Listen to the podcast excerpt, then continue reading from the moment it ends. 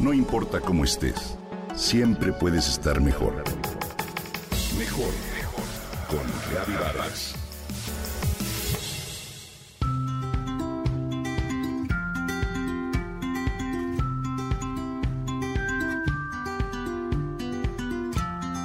Los perros sin duda son mascotas fieles y cariñosas que nos dan una sensación de bienestar a través de su amor incondicional.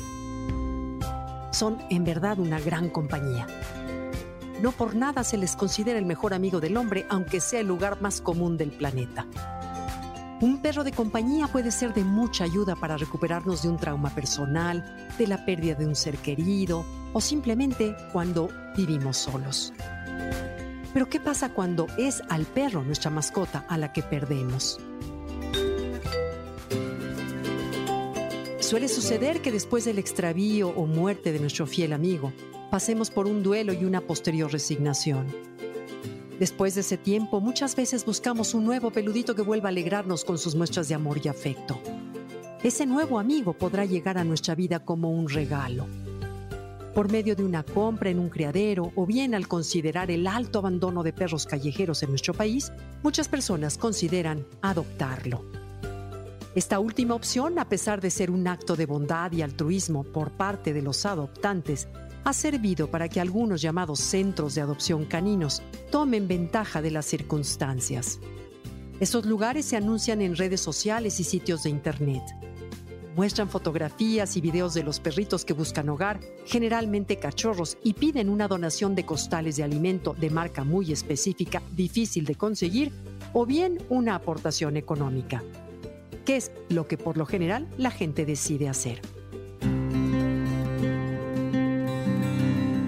Son muchos quienes se interesan por un cachorrito. Cumplen con los requisitos y son citados en un lugar público bajo pretexto de la pandemia en donde reciben a su mascota a cambio del donativo.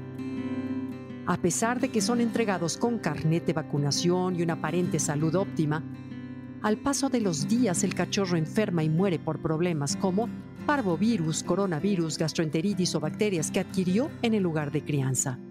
Pero, ¿por qué?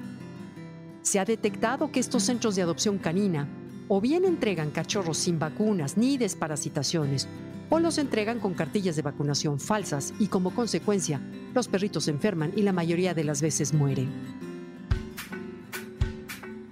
Si has decidido hacer tu buena acción y adoptar un perrito callejero, que en verdad es lo mejor que podemos hacer, te doy algunas sugerencias para que no tengas que pasar por el estrés de una enfermedad o la muerte de tu mascota. 1. La mayoría de estos albergues cuentan con páginas web o redes sociales para que conozcas su labor y metodología de trabajo. Algunos tienen filtros de búsqueda en función de las edades, carácter y características de los perros que tienen en adopción.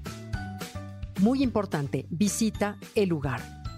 Aunque el primer contacto sea vía web, es conveniente que lo visites y te asegures de que cumple con todas las medidas de higiene necesarias que cuenta con personal calificado para atender a los perritos y brindarte a ti la asesoría que necesitas.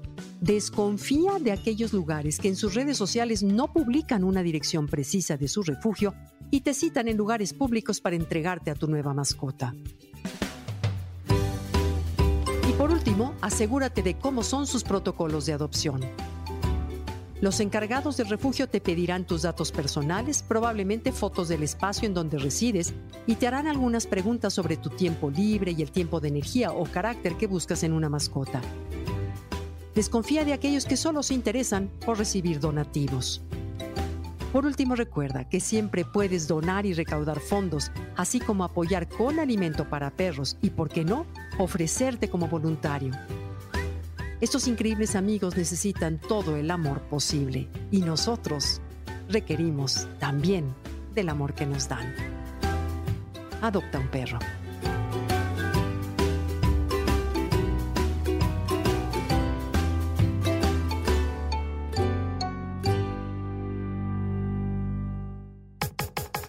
Comenta y comparte a través de Twitter. No importa cómo estés siempre puedes estar mejor. Mejor, mejor, mejor. Con Gaby Vargas.